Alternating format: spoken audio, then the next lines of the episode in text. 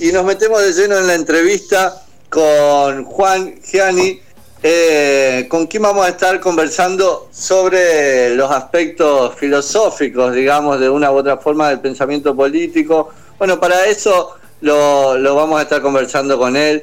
Yo lo quiero presentar, él es el licenciado en filosofía y para nosotros es un placer inconmensurable tenerlo aquí en La Raíz del Grito. Buenas noches, Juan. Aquí Julián, Nicolás y Sofía te saludan. ¿Cómo estás? ¿Qué tal? Buenas noches, ¿cómo le va? Un gusto estar acá con ustedes, ¿eh? Bueno, para nosotros también es un gustazo en esta noche dedicada al peronismo explícito aquí en La Raíz del Grito. Eh, conversando, queríamos conversar, Juan, un poco acerca del curso que se está llevando a cabo en la Facultad de Trabajo Social de la UNER, aquí con sede en Paraná. El curso se llama Perón, el Padre Eterno, es una aproximación a su filosofía política, ¿no? Así está la convocatoria hecha. Este curso ya viene llevándose a cabo. No, no sé bien en qué momento del curso está y queríamos que nos cuentes primero bien de, de qué se trata. Bueno, es un curso que empezamos en el mes de septiembre estamos ya en las últimas clases. Eh, bueno, es una oferta académica que yo le propuse en su momento a la universidad y las autoridades lo tomaron con, con beneplácito. Por eso, a su vez, eh, está pensado como una extensión a la comunidad, si no solamente hay estudiantes de la universidad, pero también público en general. Eh, y me interesó, es un tema que yo vengo trabajando hace mucho tiempo que es este sobre la figura de Perón, ¿no? Pero, pero de Perón, no en la faceta, en algún sentido, vulgarmente, vulgarmente más conocida de Perón, Perón presidente, Perón líder de un movimiento político, etcétera, sino Perón pensador, el pensamiento de Perón. El curso no es, no es sobre peronismo, ni historia de peronismo, es sobre el pensamiento de Perón, sobre la filosofía política de Perón que bueno, yo creo que está, digamos, es menos conocida de lo que debiese ser, incluso entre los propios peronistas, ¿no? Entonces nos dedicamos durante dos meses a trabajar su obra, sus libros, su, vasta obra, ¿no? Perón, este, yo empecé, le, decía a los alumnos, yo hice, la cuenta, Perón escribió 14 libros, ¿no? 14 libros sin contar, sin contar las, las, recopilaciones, los discursos, libros, libros, obras sistemáticas, 14. Ah, los 14 no podemos estudiar, pero elegimos elegimos cuatro o cinco que son los que Perón destaca, ¿no? Perón eh, todo el tiempo, él señala cuáles son los libros a los cuales hay que ir de él para buscar lo medular de su pensamiento y esos son los libros que básicamente estamos trabajando en el curso con, con los estudiantes, ¿no? Juan, contanos ahí el recorte, digamos, porque has elegido, eh, contanos un poco qué es, de cuáles de esos 14 libros elegiste para el curso, por qué, y algunas de las categorías, digamos, de, Perón, esas categorías eh, creadas, digamos, en tanto conocimiento como pensamiento, digamos, que, que vas encontrando y destacando. Bueno, Perón, él señala básicamente tres libros que son lo, cual lo hace con una gran coherencia, ¿no? Entonces eso es importante. Vieron que al, peronismo suele vérselo a, veces quienes sus adversarios, principalmente, eh, desconfían de una cierta de una cierta consistencia doctrinaria, ¿no? Y eso no, es así para nada, por lo menos no lo había así Perón. Entonces él va marcando todo el tiempo tres libros, básicamente. Uno es eh, La Comunidad Organizada, otro es Conducción Política, y el tercero es su llamado testamento político, el modelo argentino para el proyecto nacional del 74. que trabajamos esos tres libros y yo le agrego dos, le agregué dos. Uno es un libro muy importante, se llama Punto de Historia Militar. Es el primer libro, no es el primero, es el segundo en realidad, pero el primero denso. Es un libro cuando Perón era un desconocido, de 1932. Y le agregamos La Hora de los Pueblos, ¿eh? que es un libro del 66, cuando estaba exilado en Madrid, también muy importante. Y bueno, son los cinco libros donde me parece que aparecen, las cuestiones fundamentales de Perón. En la punta historia militar aparece toda su filosofía de la guerra. A no se lo al peronismo no se lo entiende si la filosofía de la guerra, si la filosofía prusiana de la guerra, Clausewitz, von der Goltz, de toda, toda la lectura que Perón hace de la filosofía prusiana de la guerra, la punta historia militar. La comida organizada es, es, es eh, su filosofía, es, el, es, el, es un discurso que Perón da en el Congreso de Filosofía de Mendoza, año 49, donde un poco describe toda su perspectiva comunitarista y, su, y sus definiciones filosóficamente más, eh, diría, más certeras. Conducción política, bueno, muy importante, y describe el sistema de conducción del peronismo. El peronismo no se entiende sin el sistema de conducción que Perón explica ahí, la centralidad de la figura del conductor, por qué, en qué consiste ser un conductor, ¿eh? Y no otra cosa, digamos. Y el modelo argentino para el proyecto nacional es como, yo diría, es como la síntesis. ¿eh? un intento de síntesis que Perón hace antes de morir de todo lo que ha venido desarrollando, de las cosas que aprendió, también de sus errores, ¿no? Intenta incorporar cosas que, que bueno, que considera errores del pasado. Eh, y bueno, en fin, de esas, sobre esos cinco libros, Hora de los Pueblos, el quinto, estamos trabajando en el curso con, con, con los alumnos y las alumnas. ¿no? Bueno, de cada libro podemos hablar alguna vez. Cada libro lleva una clase, digamos, así que imagínense. Claro. Esto es lo, Juan, esto lo de, de, una lectura urgente, militante, digamos, que, que pude hacer entre la historia militar de Perón que vos traes y la conducción política, es como hay, hay huellas eh, muy claras y muy fuertes de que el, eh, conducción política está escrito con, con, mucho, con mucha base en, en, historia militar, ¿no? Dándole como algo explícito a, la, a, ese concepto de la política como continuidad de, de, la guerra por otros medios. Claro, claro, correcto. Bueno, son libros que para empezar tienen la misma lógica narrativa, por decirlo así, porque son clases. Perón era un, Perón era un gran docente, ¿no? Quiero decir, tenía una vocación docente, eso es muy importante. Sí, sí, sí. Vocación, ¿no? Después su vocación docente la llevó a la Plaza de Mayo, pues subió al balcón y daba discurso de cuatro horas. Era como una clase, nada más que una clase de que se daba, no sé, a 300.000 personas, ¿no? Pero Perón siempre tuvo una dimensión pedagógica, su discurso siempre siempre un tío pedagógico. Y bueno, a punto de historia militar son clases que él da cuando era capitán, capitán del capitán, clases que le da a los aspirantes oficiales de la Escuela Superior de Guerra, ¿no? Son clases. Y conducción política, perdón, ¿eh? Sí, sí, sí, claro. Me, me tengo un llamado, tengo que atender, chicos. Esperen un segundito, por favor, ¿eh? Bueno, estamos conversando con Juan José Gianni. Él es licenciado y profesor en filosofía y dirige el Centro de Estudios del Pensamiento Argentino de la Facultad de Humanidades de la Universidad Nacional de Rosario, ¿no? Una universidad con mucha historia y con mucho protagonismo en distintos, distintos frentes, distintas luchas en la actualidad.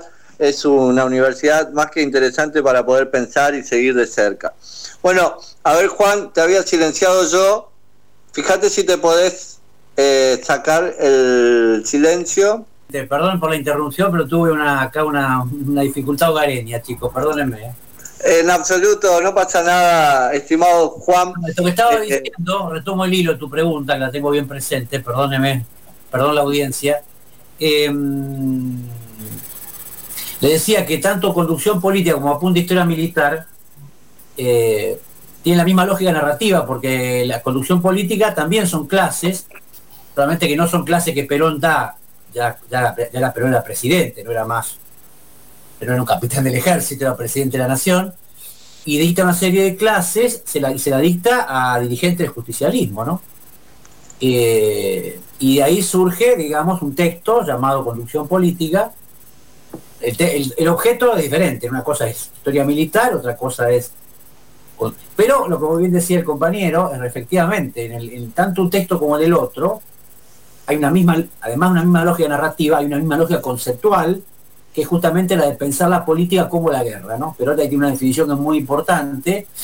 Dice, la política como la guerra es una lucha entre dos voluntades contrapuestas, ¿no? La política como la guerra es una lucha entre dos voluntades contrapuestas.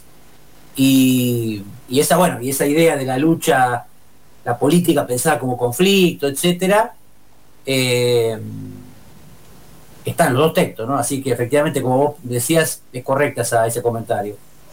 Juan, eh, siguiendo con estas voluntades contrapuestas, hoy conversábamos con Nicolás acerca de, Cristina habla de eh, articulación del capital y el trabajo, y veíamos ahí todas las tensiones que hay en esa articulación, eh, tantas asimetrías y cómo se puede pensar hoy esas voluntades contrapuestas en esa tensión, tomando el pensamiento de Perón. ¿Qué, hay ahí? en ese pensamiento que nos pueda alumbrar alguna, algunas hipótesis o alguno, algún plan de acción incluso en el presente. Pues es muy interesante, ¿no? Porque el peronismo, el peronismo, eh, habría muchas cosas para decir, pero hay una, que es muy, muy, básica. El peronismo tiene como dos dimensiones. Una dimensión más de tipo conflictivista, ¿eh? que, viene que viene de la filosofía de la guerra, es decir, la política es lucha, hay intereses que chocan, hay, como un conflicto primordial que siempre está presente, eso es así, eso está en el peronismo, y una dimensión de tipo comunitarista, es decir, hay que construir un proyecto nacional que los contenga a todos, o al menos a la mayor parte. Esas dos dimensiones no son fácilmente articulables, porque si efectivamente, si hay conflicto, digamos, ¿cómo pensar la comunidad habiendo un conflicto? Sería un poco la pregunta, ¿no? Entonces, ese es un desafío de la política ese, ¿no? Y esa, y esas dos el peronismo, toda la historia, en gran medida la historia del peronismo es el intento de articular esas dos dimensiones constitutivas. Es decir, en toda sociedad hay conflicto, capital-trabajo, entre otros, pero sin embargo tiene que haber un proyecto que nos contenga a todos, o a la mayor parte. Es un poco la, me parece a mí que lo, mejor de la historia del peronismo y también sus momentos más difíciles han tenido que ver con su capacidad de articular sabiamente estas dos dimensiones, una dimensión de lucha y una dimensión de articulación comunitaria. Juan, ahí te, pregunto, porque en el rol de Cristina, digamos, que hoy eh, se presenta quizás como más eh, más para un sector, digamos, no para el conjunto. Pareciera que se ha corrido un poco, o, esto es muy opinable, ¿no? De la tarea de conducir el todo.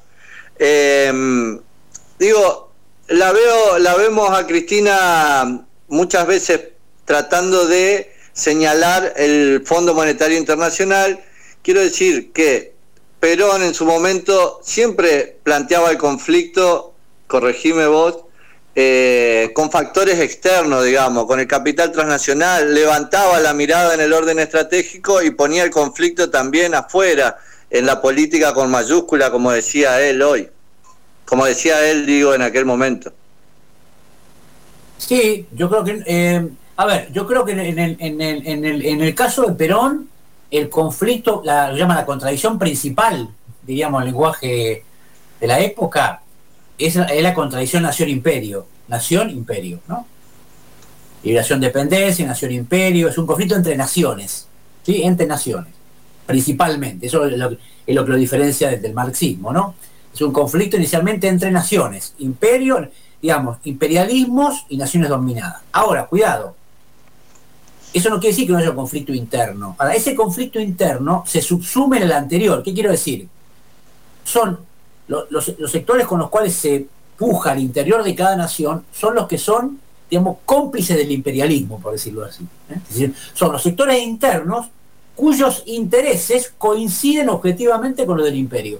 Ahí aparece el conflicto interno, ¿no? En Perón. ¿eh? Eh, hay, hay conflicto entre, entre la nación y el imperio y con todos aquellos sectores internos de la nación que son cómplices del imperialismo, la llamada oligarquía, ¿no? La oligarquía, el imperialismo, ¿no?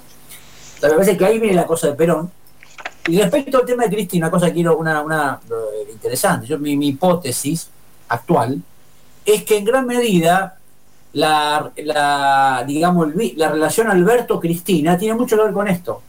Cuando se dice que Alberto es más consensualista y Cristina más conflictivista, esas dos dimensiones son las del peronismo. Es una dimensión más, más buscando el consenso, el acuerdo, ¿no? el diálogo, ¿eh?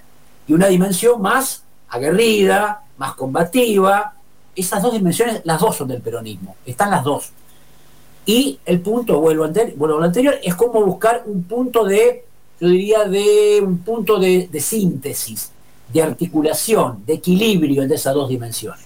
A veces se puede, a veces no se puede. Bueno, ahí está el desafío de la política, ¿no? Juan, la última y cortita, yo sé que es muy complicado, pero eh, Cristina dice, el peronismo no es el centro entre la izquierda y la derecha, es una instancia superadora. Eh, ¿Alguna brevísima reflexión que podamos hurgar en el pensamiento de Perón? Eh, y con eso ya nos tenemos que despedir. Bueno, el peronismo, efectivamente, el peronismo es una alternativa. El peronismo es una cosa, eso siempre puedo recordarlo, pero nunca lo concibió únicamente como un proyecto político, ni como un programa de gobierno. Lo concibió como una filosofía política, por eso yo le puse así al, le puse así al, curso. Y por lo tanto, una filosofía política diferente al liberalismo capitalista y en su momento al, comunismo soviético. Es decir, efectivamente el peronismo no le corresponde, no le cabe la calificación derecha-izquierda, ¿eh? porque Perón lo plantea como una alternativa superadora a esas dos opciones, el mundo bipolar y el capitalismo liberal y el comunismo internacionalista, soviético, como ustedes le quieran llamar. Eso está en la matriz del peronismo, eso es así. Lógicamente, eso, eso, eso luego tiene que tiene que, tiene que eh, tomar forma desde el punto de vista programático, desde ya, por supuesto. Pero primero hay una diferencia filosófica. Entonces, cuando y no es centro, ¿eh? No, el problema, el problema no es centro, está mal dicho eso, no es centro. y está la izquierda, derecha, y primero está en el centro, no está en el centro, es otra cosa, es diferente.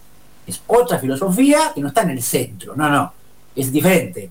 Trabaja con otra lógica, otra categoría, otro modelo de sociedad, eh, que, podrá recoger, que podrá tomar ciertos elementos de las llamadas derechas, llamadas izquierdas, desde ya, pero con una construcción que es original o pretende serlo, y me parece que eso es fundamental. Si, si no vemos eso, no, no entendemos el peronismo. Juan, seguramente volveremos a, consultarte, a conversar contigo. Ahí el desafío se nos presenta también cuando hablamos mucho del crecimiento de la derecha en estas elecciones y esa misma definición de hablar del crecimiento de la derecha pone también en tensión estas categorías. Sí, yo eh, acá, entraríamos en otro tema, ¿no? Pero yo tampoco, tampoco, tampoco, eh, en el caso de América Latina, estoy hablando de América Latina, en el caso de América Latina, y de Argentina en particular, tampoco sería tan eh, digamos, sería tan concluyente en decir hay un crecimiento de la derecha. En la última elección, chicos, no sé cómo fue en Entre Ríos, pero también creció la izquierda. También creció la izquierda trotskista, creció. Acá evidentemente había un voto, voto, había un voto de disconformidad con ciertas cuestiones del gobierno al frente de todo, pero que se manifestó a derecha, pero también a izquierda, ¿no? Entonces, eh, me parece que bueno, eh, será tarea del gobierno extraer las conclusiones para mejorar, etcétera, desde ya. Pero bueno, siempre el peronismo tiene que tener bien en claro que su camino es otro, ¿no? Es un camino, eh, por supuesto que tiene que ser siempre una convocación transformadora para un mundo que cambia. Evidentemente esto es importante, el mundo actual no es el mundo del 45, no es el mundo del 73, no es el mundo de Néstor y de Cristina del, 70, del 2003, es otra coyuntura diferente el peronismo tiene que reinventarse. Por supuesto que tiene que reinventar. Tiene que reinventar respetando sus fuentes originales, ¿no? No, no, se, puede reinventar como lo, reinventó Menem. No, no, no. Tiene que reinventar eh, alimentándose de sus, de sus, de sus, de sus fuentes este, más genuinas, ¿no? Juan José Gianni, muchísimas gracias por, por esta conversación en la raíz del grito. Seguramente eh, en otra oportunidad volveremos a conversar acerca del pensamiento de Perón y algunos análisis de la coyuntura también que también nos hacen. Muchas gracias.